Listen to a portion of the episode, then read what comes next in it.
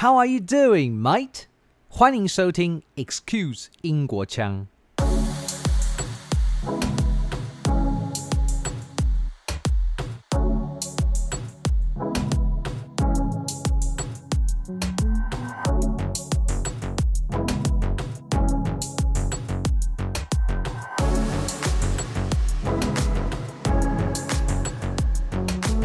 I mean, don't get me wrong. I mean, uh, we stay true to our roots.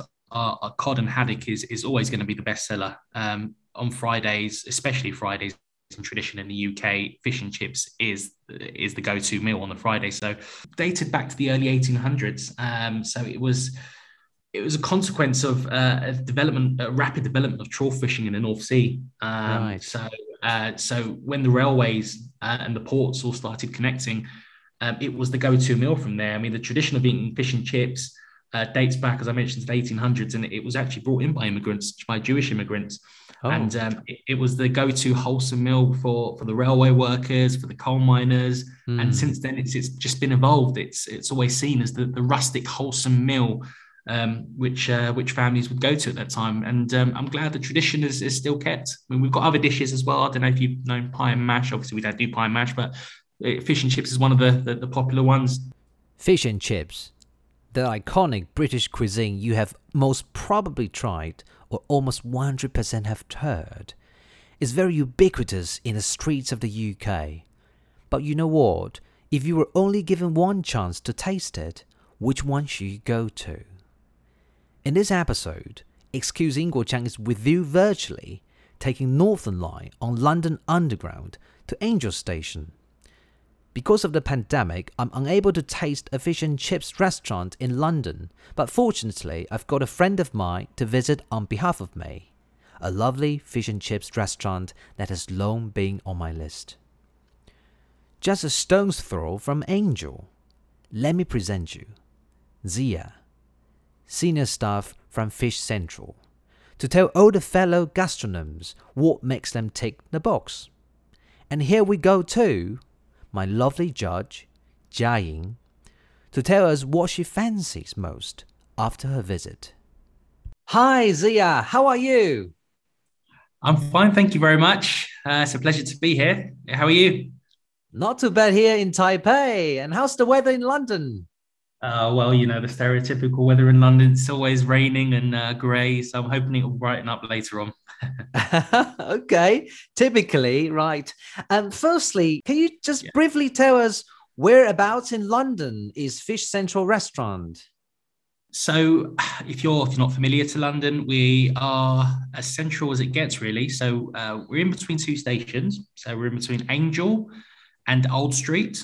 Um, so they're in between each other. So it's about a five ten minute brisk walk from either from either side from either station. So very central to get to Oxford Street. Again, if you're feeling brave, you could maybe walk it in half an hour. So we're, we're quite central to most landmarks and hotspots. So we're, we're fairly easy to find. Oh, that's lovely. Is it on the high street? So it's uh, it, as probably some of the reviews that you've seen online, it is kind of off the beaten track somewhat. So it's not on the high street. We are kind of secluded, um, but it's you know really good accessible hotel, transport links, uh, variety of hotels around us. Um, mm. So we've been we've been around since 1968. So uh, we've uh, people have, uh, no problem finding us. wow, that's a long history. Uh, why why don't you introduce yourself and also the restaurant, please? Yeah, sure. Uh, so, so, my name's Zia, um, and I'm here to obviously represent Fish Central.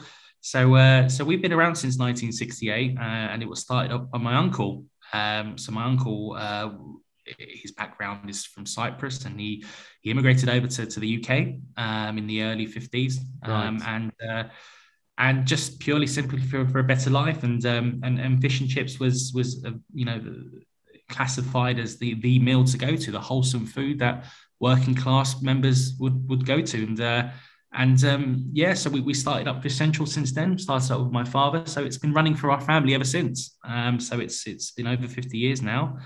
The tradition goes on. Um, we're quite fortunate, really, because you know we are fortunate to have our, a customer base who's very loyal, um, and the food obviously that we produce is is first class. So um, so yeah, so we're we're, we're doing well. We're happy. That's wonderful. Is the location the same throughout all the years? The location has stayed the same. Uh, we haven't moved. Um, so uh, again, so since we've started in 1968, we've we've we've been in the same location. We've built up a, solid customer base, and um, yeah, many more happy years, hopefully. Wow! If you calculate yeah. that, that's over 50 years, long enough for different generations to taste it. How did people think about fish and chips at Fish Central back in the old day?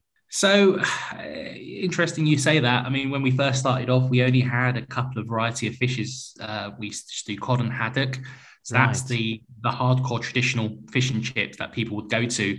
And over time, you know, as trends change, generations they move on, uh, trends they it influences not only fashion or the industry influences food as well. People like to try the new the newest uh, captures of fish, and since then our menus evolved. So um, mm. not only is it cod and haddock, but we do skate, Dover sole, um, halibut, uh, and we do it in a variety of ways. And we tried to move along with the times um, because I, I, know we can't, as any business, you can't really stay back in 1968. You need to evolve with the times, and that's yeah, and that's helped us move and that's helped us survive really. So you know, we, we've, we've seen certainly from my father and my uncle's point of view, we've seen people uh, at that time when we first opened as kids coming in for a bag of chips, and now to mm. this hmm. day they're still coming, but they're bringing their own kids. So we like to oh. we like to follow that tradition. Yeah, that's lovely. So people came in to taste the traditional food, but as, as the time went by, your menu also expanded. And now, do you also see a lot of tourists come to your restaurant? Absolutely. Um, and that's purely because of um, the, the, diverse range from our menu. Um, mm. So, um, from I know from tourists from some of the countries where they come from, it's very hard for them to get good quality fish. And we source our fish every morning from Billingsgate Market. Um, so it's right. handpicked we we don't we don't rely on a supplier. Um, so so my uncle uh, he makes effort. I mean he's what is he now? Bless him. He's he's in his 80s. He still makes the effort of waking up every morning and handpicking wow. every single fish to ensure its freshness. And that's what makes us competitive, uh, and people knows quality, uh, and that's what we want to be associated with. So, um, as I mentioned, diverse range from our menu. We've got lobster, um, and mm. so you know, uh, yeah, crayfish, um, and if you're not in a fish mood, as I said, we've, we've obviously got a diverse vegetarian menu and also meat, but primarily oh, wow. it's fish. Yeah. So basically, just a wide range of seafood. Correct. So um, yeah. So as I mentioned, we've got uh, we've got skate, Dover sole. Uh, you can cook it in a, a, variety of ways. You can have it grilled. You can have it fried, pan fried. We've got a roast cod option. Lovely. So, uh, so yeah, so it's it's enough really to uh, to satisfy the fussiest of eaters if they want it done in a certain way. We can try our best to accommodate all but uh, the, the, our unique selling point is the freshness and yeah. the quality and um, and it's you know it, it's not breaking the bank as they say. Even though we're in central london our prices are very very reasonable. And that's why we you know we've got a very very good loyal fan base um, of of customers. And they know um, that they're getting real quality and real value for money well, you know, in mega city like London, and you can taste the fresh seafood. I think that's quite rare, and uh, it seems Fish Central manages to do that. Why don't you let us know what menu your customers can expect at your place? For example, some signatures. I mean, don't get me wrong. I mean, uh, we stay true to our roots. Our, our, cod and haddock is is always going to be the bestseller. Um, on Fridays, especially Fridays, tradition in the UK, fish and chips is is the go-to meal on the Fridays. Uh, but we, we were starting to see a lot of, of customers trying diverse parts of our menu, should we say? Uh, grilled skate. So skate is a flat fish, very, very, mm. very, very soft texture, um, and it's almost like the stingray. Um, so right. stingray. So you, we we serve the middle part, which is tender, or even the wing. Um, yeah. Halibut. Yeah. Halibut is a very steak-like fish, very beautiful, uh, very uh, in, in, terms of texture. Uh, we tend to do that grilled or char grilled, uh, depending on the capture that we get on the day. Um, mm. So, I mean, every day our menu isn't the same. It really does depend on on the quality of the fish that we're able to source. Um, as I said, lobster. Um, we we normally do fresh lobster, so we, we show the we show the customers a lobster, um, a variety of lobsters, and whichever they want to choose to eat, and we, we will cook that for them. And that's normally grilled um, or we can have a, a lobster salad um, with that.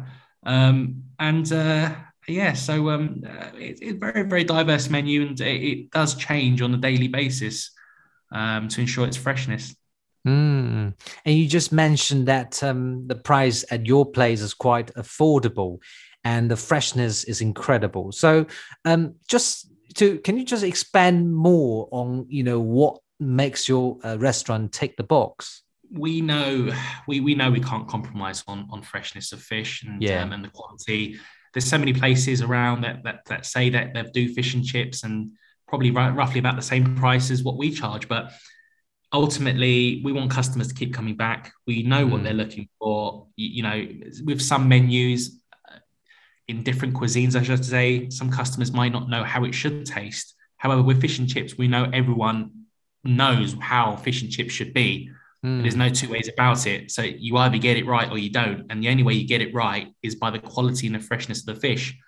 Um, so that's why we, you know, invest heavily in making sure that we source the best quality fish from the markets every morning. Yeah. Um, we've got our trusted, reliable suppliers um, who we've been in contact with in collaboration for many years now, so they know what we look for. Yeah. Um, and then and um, and that's how and that's how we've been around for so long, 50 years. We, we cannot compromise on freshness. That's ultimately our philosophy in which we live on.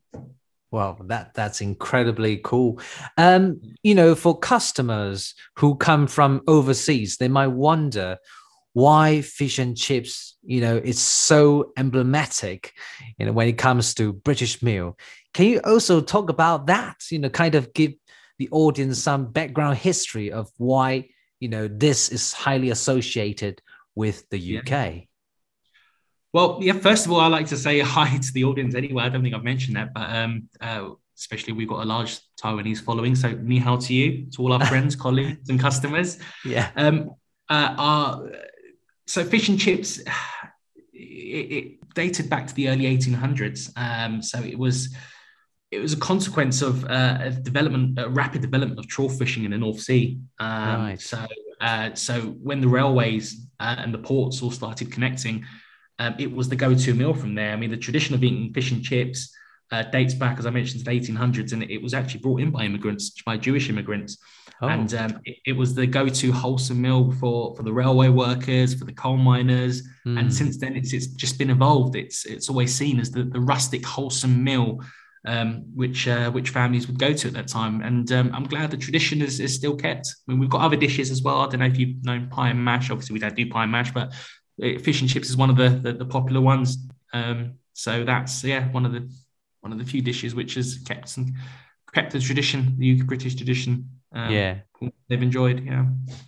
Wow. So that history and the tradition, and it evolves. So today we can still taste this um, fusion, really, um, of different influences.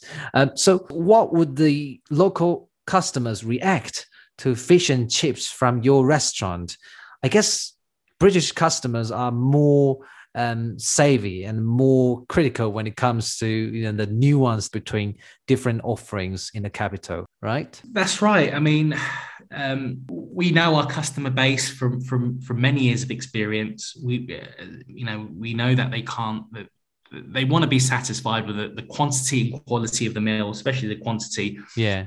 Some places, especially in the capital, you would argue you eat the meal and you're not full up, you still want to eat. But with us, you're guaranteed a wholesome meal, um, um, along with it, the quality as well. Um, uh, you mentioned about, you know, diverse menus and nuances. We do get the same customers wanting to try other things as well. Um, mm. And we do offer the same offering, but it, it, just in a slightly different twist to it, such as being grilled.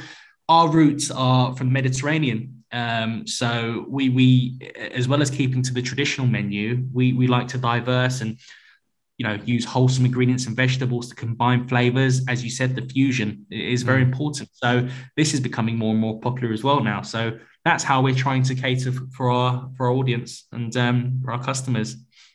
Yeah, you know, it, in Taiwanese culture, um, we tend to share dishes well, when I talk about sharing dishes, you know, it was more of the case, you know, before the pandemic. But I guess after the pandemic, this will, you know, go on and on. So why don't you let us know? For example, there's a couple um, entering your restaurant and they would yeah. like to order two dishes. Um, when they order the two, they would share the, the two. So that means um, you have to yeah. suggest they order two and they can kind of find the two dishes complement each other. What would that be, you know, in your opinion? Well, no, no customer is the same. So first yeah. of all, we'll obviously greet them and, and most importantly, trying to understand what they want. What do they want from a dish? What do they like? What flavors are they after? Um, mm. So if they're looking for something that's not too distinct in flavor, then uh, you know I'd recommend the cod or or whatever we've got on, on, on the menu. Um, if they are looking for something with a bit of a kick, something with a bit more rustic in flavor, then you know the halibut or the skate will be something they're after. Or again, it largely depends what we have on our specials because you know sometimes our chefs are feeling creative and they're and they've got variety of sauces which complement the fish nicely. So albeit mm. it could be a bit spicy, it could be you know it could be tangy or it could even be fruity. So you know sometimes I'll suggest in that respect try one that's a bit funky or maybe try one that's a bit you know not say plain but something that's a bit more mellow um, yeah. And um, and then we go from there. I mean, not only do we do that with the food, we do that with the wine as well.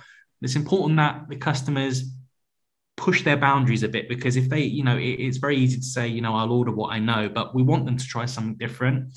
Um, and we're confident anyway that they'll love our dishes. Um, they've always been a success, um, and um, and it's nice because I think that's how you you build up a a good rapport. You know, they they know that what you're suggesting is good, and they'll come back and they want to try different things. So mm. I, I, always try, certainly from my perspective, like, like to push the the customers to to go beyond their boundaries and try something different. Um, and that's what that's what eating out is about, really. Oh dear.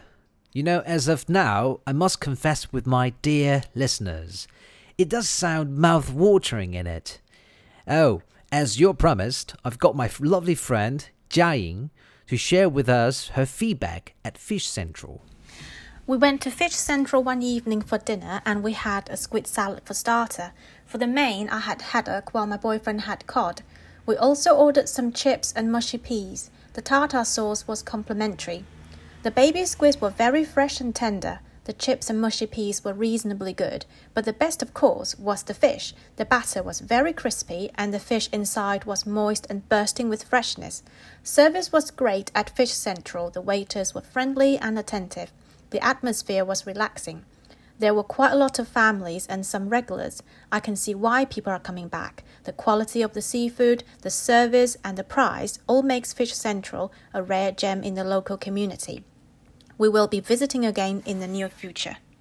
You know, it's really a blessing that I heard you say, you know, the customers can really uh, explore their boundary and you are there to help them, you know, just to, to try new things, the novelty. And when it comes to uh, tasting you know traditional dish. And it's really amazing that um, at fish central you could have that flexibility when it comes to you know customers ordering the dish. So Absolutely. yeah when it when it comes to angel station you just mentioned it's in you know, in proximity to the restaurant. If the customer decides to you know visit your restaurant uh, from you know a distance could you also advise them on where to go, you know, apart from your restaurant. For example, when they dine at your restaurant, they also want to combine with other, you know, places to go to. Yeah, that's a good question. Um, and uh, generally, the main consensus um, is a lot of my customers, especially tourists, when they when they do come to our restaurant, they're they're either exhausted from a full day of traveling within London, yeah, um, or normally when they come to our restaurant, it normally follows up by a show. Um, mm. So we've got a variety of theatres, we've got a design museum not far from us, and again, as I said, we're not very far from the main attractions: um, London Eye, Big Ben, Oxford Street merely probably about 10 15 minute drive or if you're feeling lucky that's probably about you know half an hour walk but the weather's nice. Um, so it really depends if you know what your what, what time of the day you're you know you're certainly coming. As i said if it's towards the end of the evening um, you know we've got a variety of cinemas we've got barbican theatre um, or if you just want a general stroll we're not very far from you know some of the beautiful parks that's around the uk uh, around london sorry from where we are. So mm. yeah, eh, we're you know it's not like we're just secluded away from from uh, from isolation. Um, there are some nice attractions, and you know uh, the bustling city of London, all the bars that you know Angel and Old Street offer. Isn't it brilliant? You know, it's just all within the proximity. Absolutely, and we're very fortunate, um, and um, we're happy. You know, our, our, customers have never had a problem finding us. Um, so yeah, so we're, we're happy. We're very very lucky to be in a in a good location. Yeah. So for the listeners who want to uh, stay in touch with you, have you got any recommendations? For example, on what social media platforms can they follow you? So predominantly, we've got Facebook running at the moment, so I think that's how we connected. Um, yeah. So we we like to inform our customers. Um, you know, sometimes we have music nights, um, so we we tend to kind of engage with our customers to to let them know that's happening. Um, by not every stretch of the imagination. We're, we're, trying to improve our website. So our website is live, it's running, mm. uh, but predominantly we've got Facebook. We, we're not quite on Instagram at the moment, but we will be looking at that. Uh, you yeah. can reach us certainly on Facebook, which we're you know we're very responsive, um, or, or on website fishcentral.co.uk. Well, that's absolutely lovely. Um, so for audience in London, why not pay a visit to taste this iconic British dish at Fish Central? Well, I would like to say a big thank you very much to Zia for bringing Fish Central to the audience. All the best to you and the restaurant.